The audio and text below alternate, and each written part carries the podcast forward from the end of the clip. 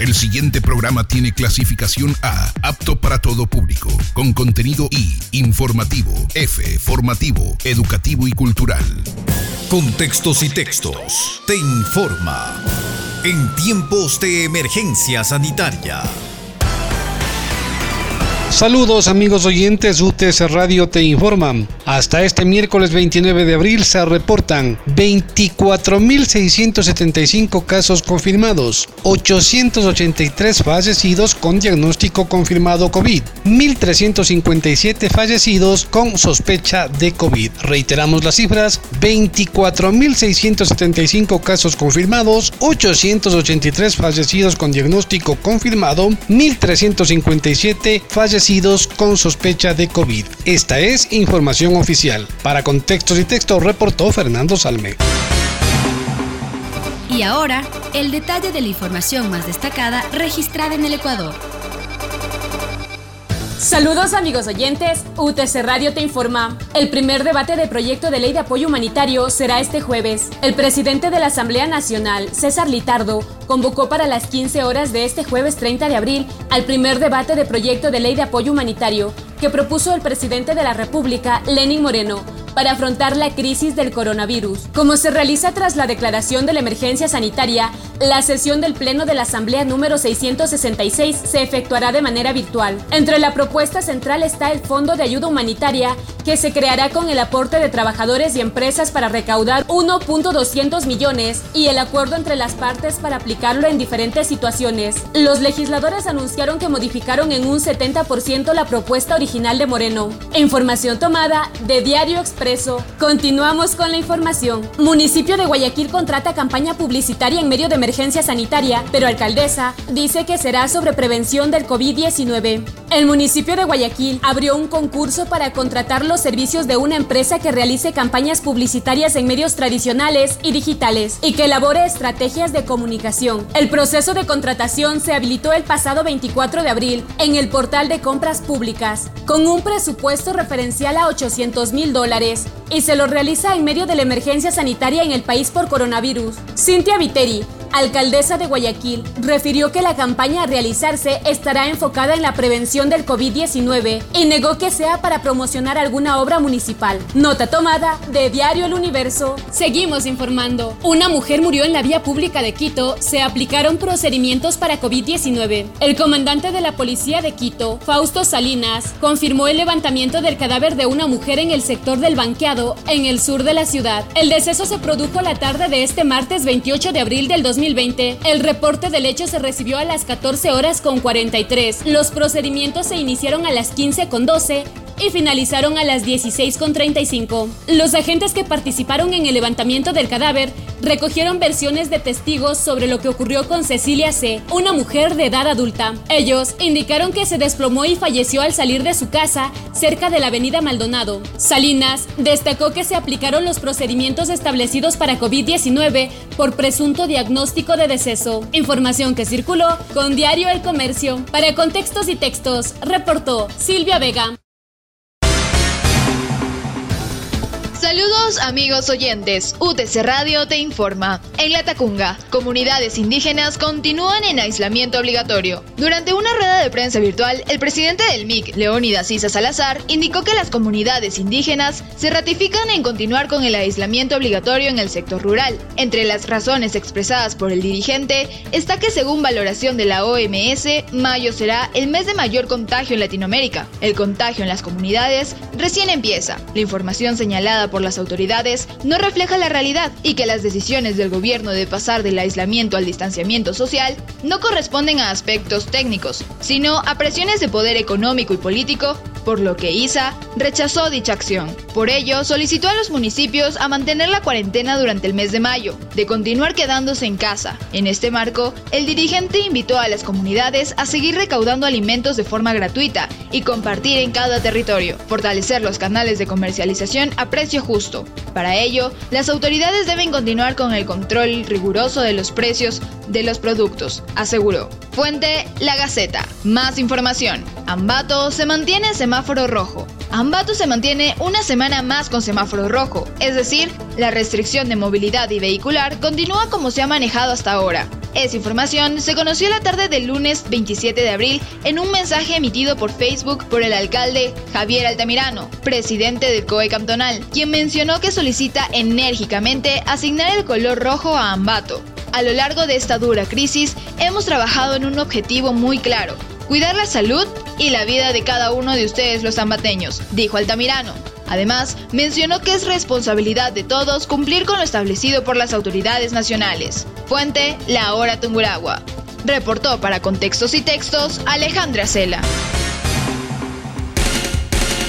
Saludos amigos oyentes. UTC Radio informa. La alcaldía del Cantón Pangua informó en sus redes sociales que al ingreso de esta ciudad está funcionando un arco de desinfección que está trabajando las 24 horas del día para precautelar y prevenir cualquier tipo de riesgo de contaminación al ingreso y salida del cantón. En el mismo lugar se realizan controles de salvoconductos por parte de la Policía Nacional. Mientras tanto, en Pujilí, a través de redes sociales, se informó a la ciudadanía el cronograma de fumigación. Es así que ayer martes 28 de abril se procedió a la desinfección del área central urbana del cantón, tomando como eje central la avenida Velasco Ibarra.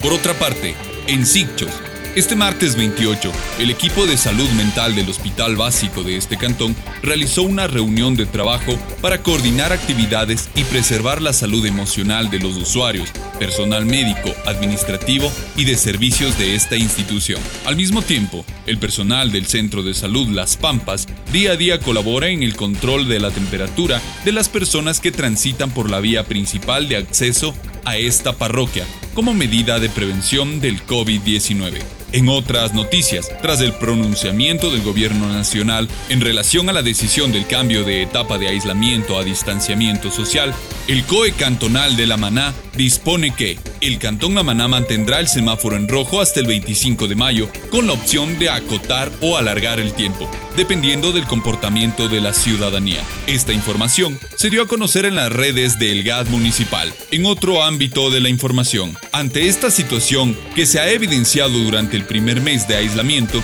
el rector de la Universidad Técnica de Cotopaxi, Fabricio Tinajero, informó que se trabaja en varias acciones para precautelar ante todo la salud de la comunidad universitaria. En el caso de los estudiantes que no se han podido movilizar a sus ciudades de origen, recibieron en semanas anteriores una ración de alimentos para poder enfrentar la crisis que ya no solo es sanitaria, sino también económica. Se planifica una nueva entrega a los estudiantes de la Maná, que también han sido afectados por el contagio del COVID-19 y en algunos casos con la pérdida de sus familiares queridos.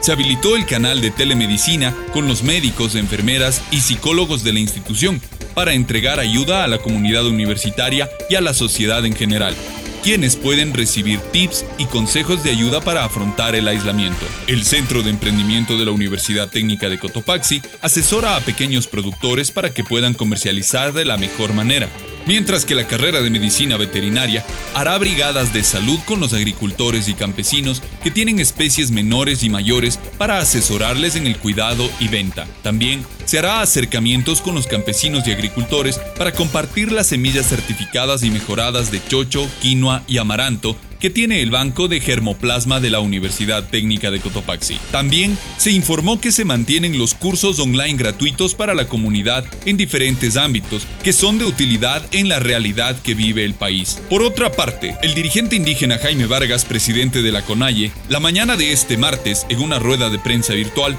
informó que los pueblos indígenas del Ecuador se mantendrán en semáforo en rojo, es decir, que continuarán en cuarentena al igual que lo hicieron otros dirigentes indígenas y varios alcaldes de nuestro país. Una vez más, de parte de todos quienes hacemos la Universidad Técnica de Cotopaxi, queremos transmitirles un mensaje optimista en estos momentos tan difíciles. También enviar un abrazo fraterno a todo el personal médico que está trabajando para salvar vidas. Ante la adversidad, una actitud positiva es siempre la mejor respuesta. Al final, la vida vencerá. Para contextos y textos, reportó Marco Altamirano.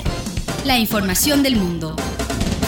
La Universidad de Oxford en Reino Unido ha anunciado que su potencial vacuna contra el coronavirus pasó una nueva etapa con resultados positivos. Funcionó perfectamente en monos a macacos, el animal más parecido biológicamente a los humanos, pero no es el único ensayo. Hay más de 100 pruebas científicas que se están realizando en el mundo entero.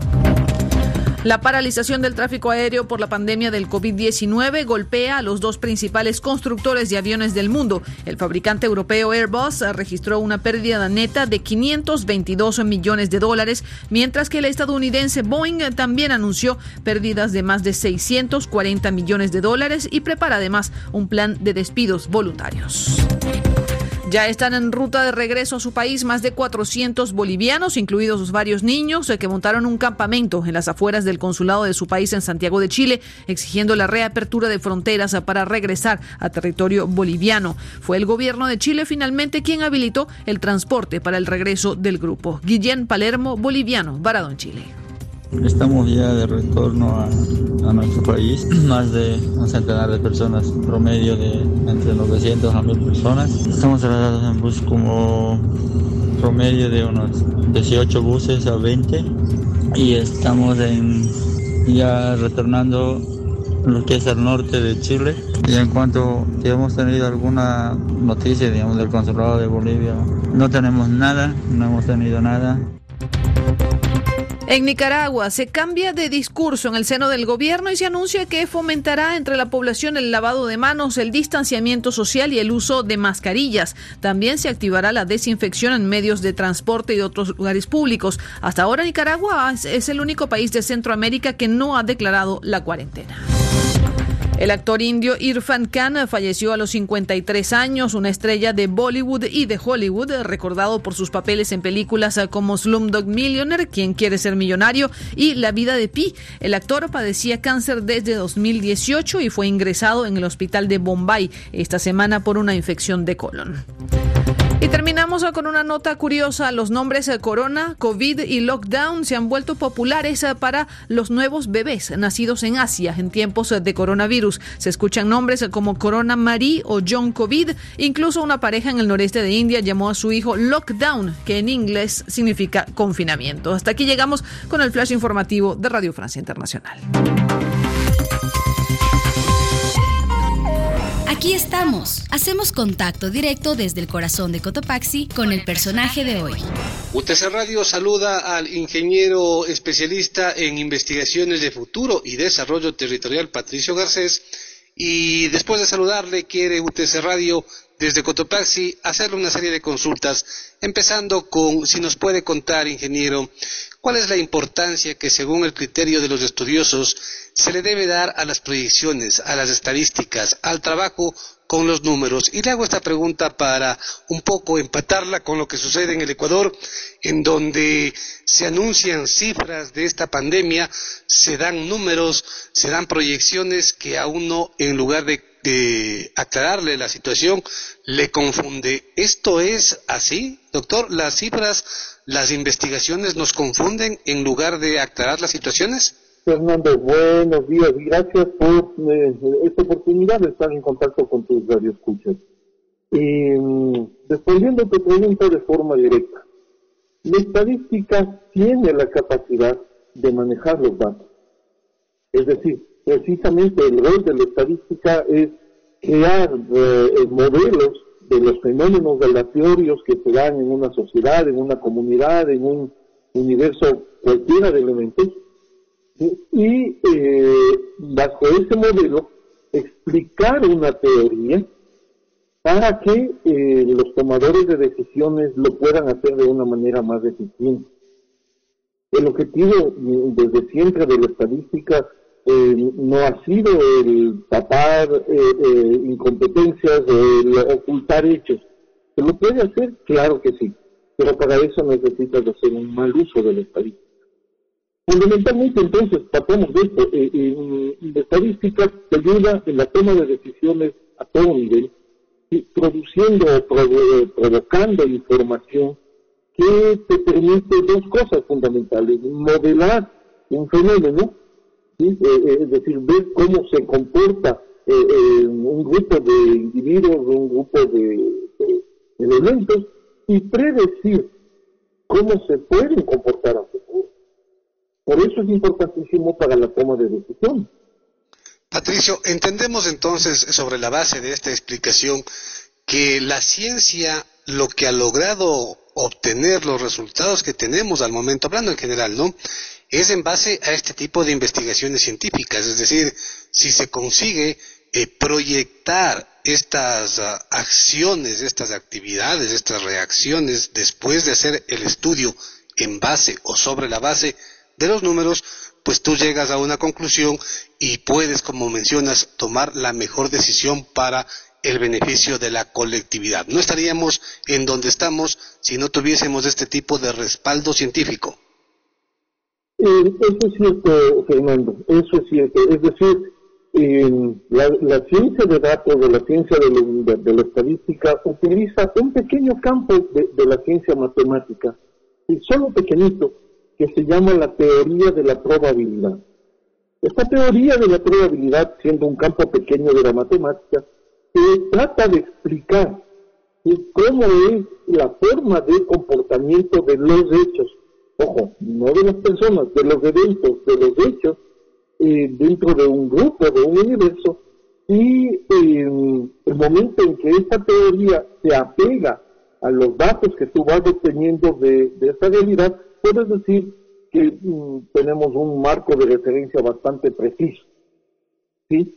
Eh, eso ayuda muchísimo para la persona que toma las decisiones porque usualmente las teorías son eh, procesos diferentes, procesos eh, digamos, procesos deductivos bastante complejos, que para llegar a formular una teoría se, necesita realmente un estudio mucho más complejo, mucho más avanzado que simplemente el estadístico.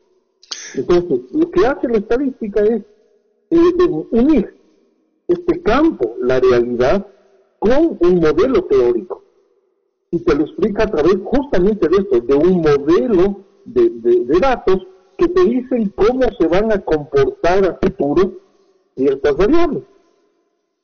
Y ahí viene su importancia la toma de decisiones, repitiéndote esto hasta la saciedad. Hoy en radio dialoga con el especialista Patricio Garcés, especialista en desarrollo territorial. Patricio, después de esta en visión general de la estadística, del apoyo que para la ciencia, para el desarrollo de la humanidad, este tipo de herramientas nos pueden brindar. ¿Considera usted que mm, el trabajo que se viene haciendo para menguar la pandemia, este problema sanitario que vive el Ecuador, primero, puede aplicarse las estadísticas y segundo, si es que se lo está haciendo, se lo está haciendo de manera correcta? Bueno, aquí, aquí tenemos dos complejidades sobre los datos eh, que nos provee oficialmente las fuentes gubernamentales. ¿sí? Eh, el primer problema, eh, Fernando, es la calidad de los datos. Es decir, un modelamiento estadístico depende de que los datos sean limpios, llamémoslo entre comillas, eh, eh, eh, es decir, tomados aleatoriamente sobre un universo. Con estos datos aleatorios sobre un universo, los modelos estadísticos funcionan con muchísima precisión. Sin embargo, en el momento en que escuchamos a las autoridades decirnos que en realidad hay dos o tres o más fuentes de datos, y que cada una significa cosas diferentes y que por lo tanto eh, no es que sea un engaño, sino que son cosas diferentes, estamos cayendo en uno de los errores más complejos que es no haber definido el universo, que es el segundo problema. A mi entender, y al entender supongo que en la mayoría, la posibilidad de ser contagiado por un virus es 100% no respeta edades, ni respeta eh, posición social, ni ubicación geográfica, ni, nada, ni, ninguna de las variables demográficas que usamos normalmente. Entonces, ante una posibilidad de contagio del 100%, el universo de estudio debe ser de 18 millones de ecuatorianos y las cifras que se deberían presentar es sobre esos 18 millones de ecuatorianos no contra las llamadas al 171 o contra la asistencia a los hospitales o contra la, eh, las llamadas al 911.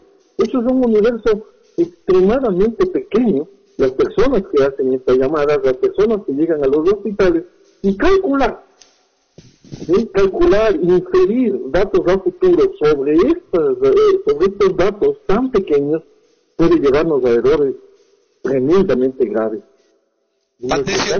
mortales de la experiencia que usted tiene y el equipo de personas con las cuales trabaja, con las cuales se dedican al estudio del futuro y del desarrollo territorial, que es la especialización suya, ¿se ha visto que en este problema específico haya algún país del planeta en donde se haya enfrentado científicamente la estadística de este problema y en base a esa herramienta se hayan proyectado soluciones que hayan dado resultado? ¿Cree usted que eh, si se ha hecho esto en alguna parte del mundo, si se lo puede hacer, o lo que estamos haciendo o lo que están haciendo las autoridades ecuatorianas es lo que eh, eh, es lo que alcanza para hacer, ¿no?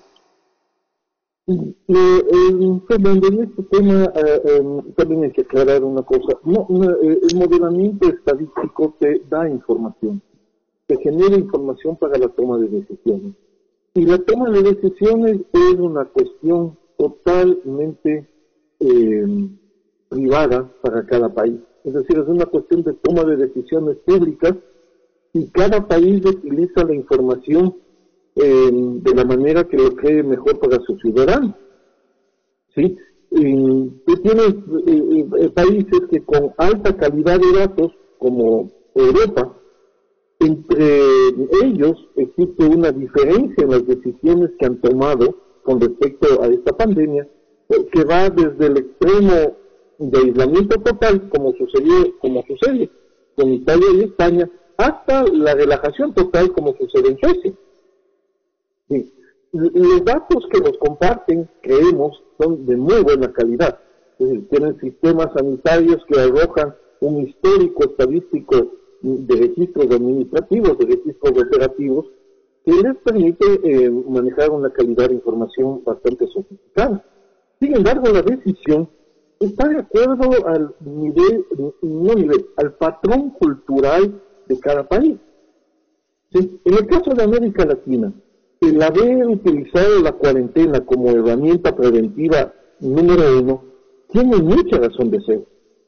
Porque somos latinos, no tenemos una condición completamente diferente una, eh, una estructura social completamente diferente a la británica o la holandesa o la sueca. ¿sí? Entonces, eh, eh, es válida esta herramienta o es un buen criterio el de la cuarentena en América Latina, sí. Pero los epidemiólogos coinciden en eso, que es una mejor herramienta que puede tomarse, que puede aplicar. Ahora, el tiempo de la cuarentena no puede ser cuarentena, son 40 días. Ese es un punto que hay que evaluar de acuerdo a cómo se comportan los contagios y, el triste número de fallecidos. Es decir, puede ser una cuarentena que tenga que extenderse a 40, 50, 70 días, mientras no tengan un número de contagios diarios que sature el sistema sanitario. Si, el sistema sanitario se ve saturado sobre el número de contagios diarios, se tiene que mantener la cuarentena. No importa si tarda mucho más de 40 días. Esto es algo que los epidemiólogos lo tienen bastante claro. en algo tiene razón los voceros de salud. Es decir, estamos enfrentándonos a un virus Primero, eh, totalmente desconocido. Tiene ciertos comportamientos generales de todo virus, como el contagio, como eh, lo que provoca, los síntomas que provoca, un, virus que ataca el sistema eh, respiratorio, pero también tiene novedades que no conocíamos sobre los virus. Por ejemplo, ahora mismo hay dudas sobre la inmunidad adquirida cuando una persona se contagia, ¿sí? se cura, llamémoslo, se cura de, esta, eh, de este contagio y vuelve a dar positivo después de tres o cuatro semanas. Eso es, eh, es algo totalmente diferente a lo que conocíamos con los virus.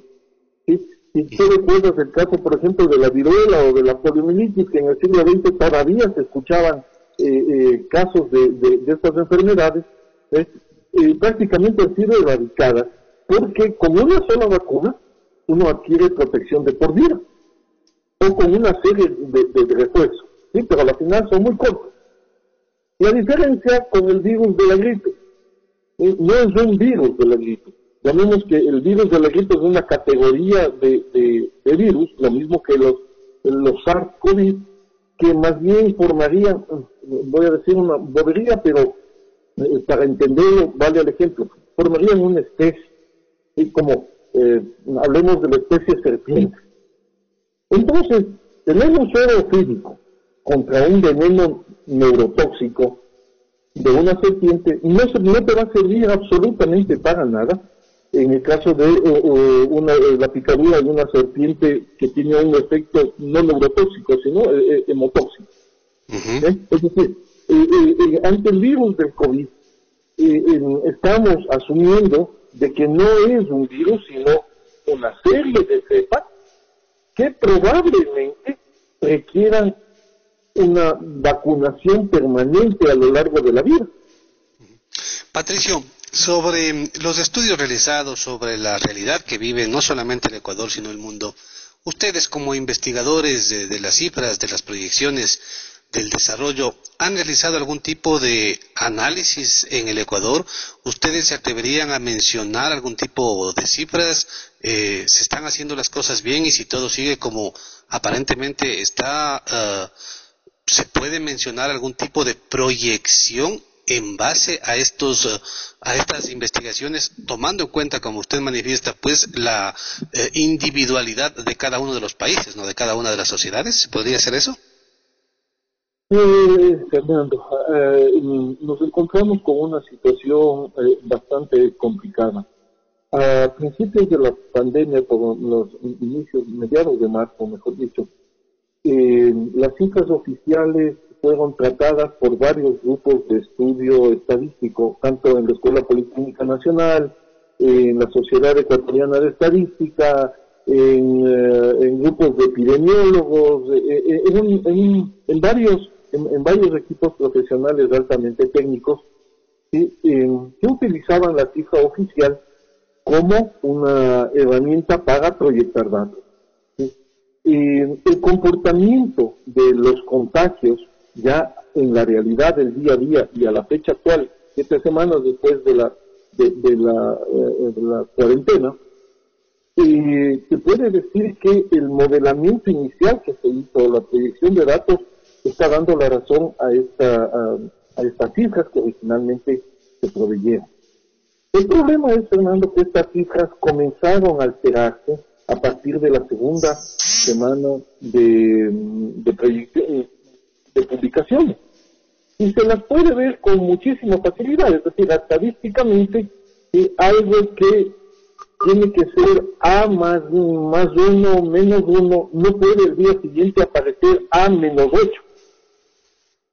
Estadísticamente eso es no probable y en la realidad eso es muy difícil de que suceda, como efectivamente pasó semanas después, que al transparentando los datos poco a poco, y incluso creo que eh, eh, eh, el presidente tuvo que salir a decir algo inexplicable en un país, que se transparenten los datos, hombre, pensamos que siempre son transparentes, y no necesitan la indicación presidencial para que los datos sean transparentes, lo cual quiere, eh, eh, mira lo que dice, todo lo que estamos diciendo hacia atrás, mm, quién sabe si es real.